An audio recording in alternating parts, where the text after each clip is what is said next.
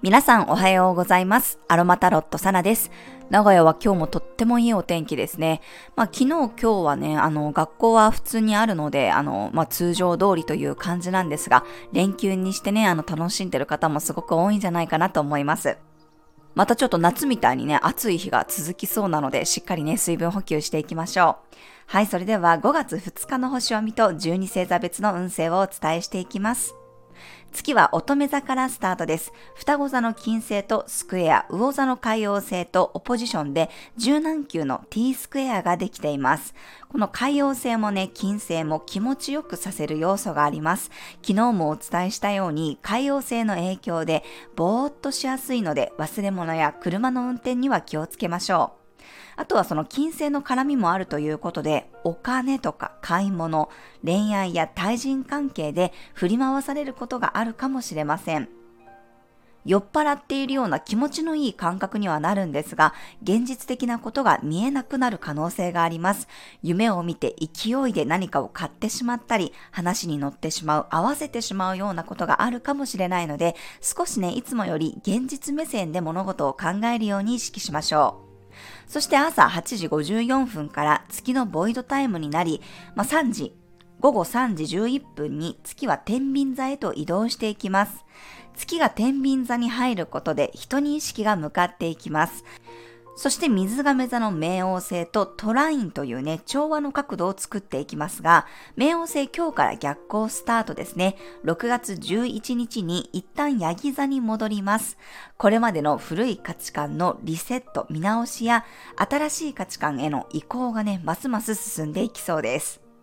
これに加えて今日は大牛座の水星と太陽もぴったりと重なります。自分の向かいたい方向性に対していい情報が入ってきたり、考えと行動がきちんとね、一致していく、腹落ちして納得できるようなことがあるかもしれません。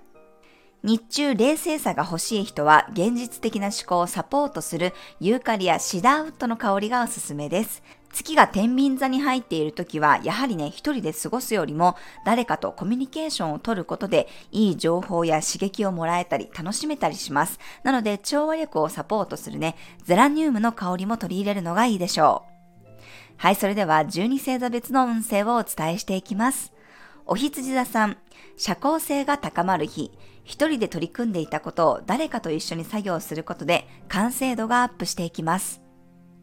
お牛座さん、きちんと調整できる日、日中はやりたいことを優先しても、後でうまく帳尻合わせができるでしょう。双子座さん、楽しさが増していく日、午前中はくつろぎモードでも、午後からは好奇心が湧いてきそうです。蟹座さん、日中にやることを詰め込むような日、夕方からは家が恋しくなりそうなので、早め早めの作業を心がけるといいでしょ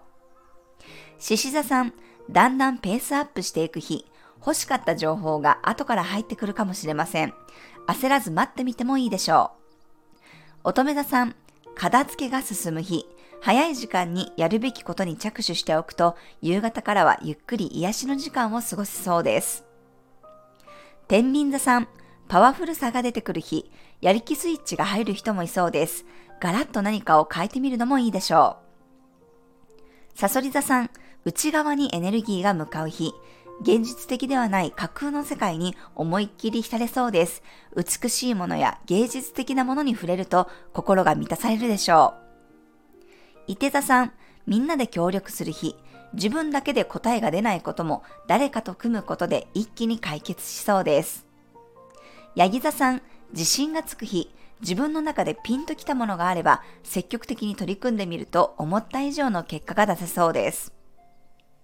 水亀座さん、だんだん視野が広がっていく日、楽観的により前向きに物事を考えられるようになるでしょう。遠出したり旅行の計画を立てるのもおすすめです。